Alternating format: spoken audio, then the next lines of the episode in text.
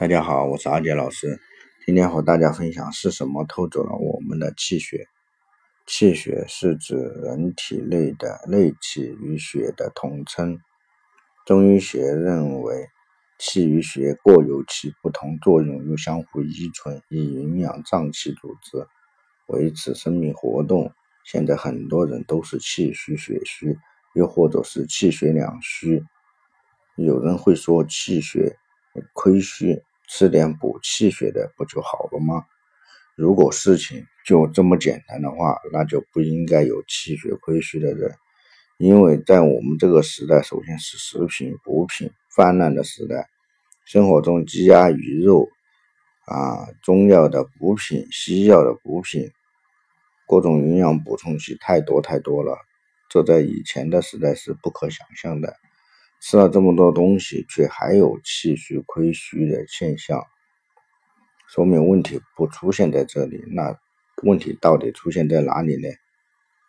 啊，通过总结，啊，有以下几条，啊，关键的，第一个就是熬夜是消耗气血的主因，这个大家听的都非常多了，因为晚上主阴，白天主阳。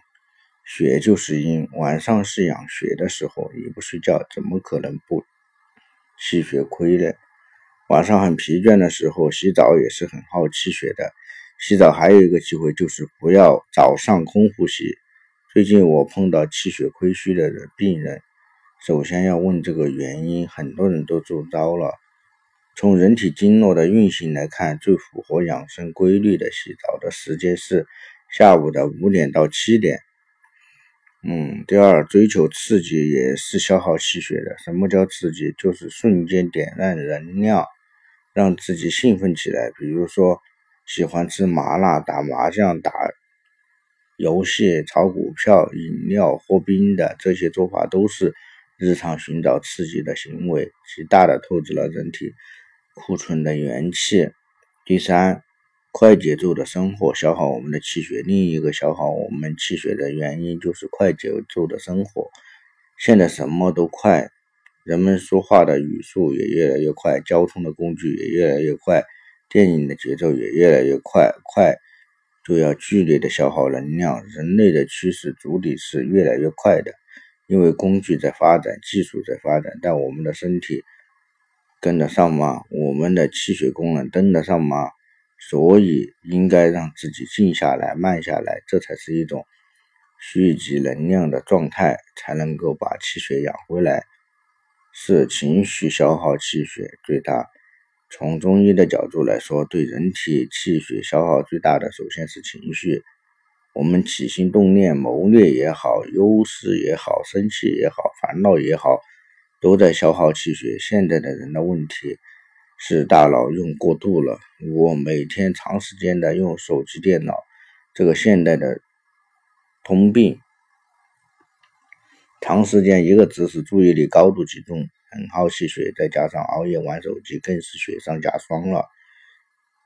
想健康，先从减少用手机、电脑开始。我们都知道，生道修行之人多无病且高寿。你见过修行的人吃鸡鸭鱼肉的吗？不但不吃，脖上失数，倒是屁股。从这一点就可以反映，世人靠吃补品、吃营养去增长气血，乃是迷途。修行人修什么？修的是心。他们的法门说到底就是静心的法门。六根清净，逍遥城外，说到底就是一个简字。营养过剩也会偷走我们的气血，摄入超过人体所需要的嗯营养，人体就要把这些营养垃圾。清理掉，好比拿进来一样东西要费力气，搬走一样东西同时需要力气。生活中的垃圾需要集中焚烧，人体上火大多数都是营养垃圾的焚烧。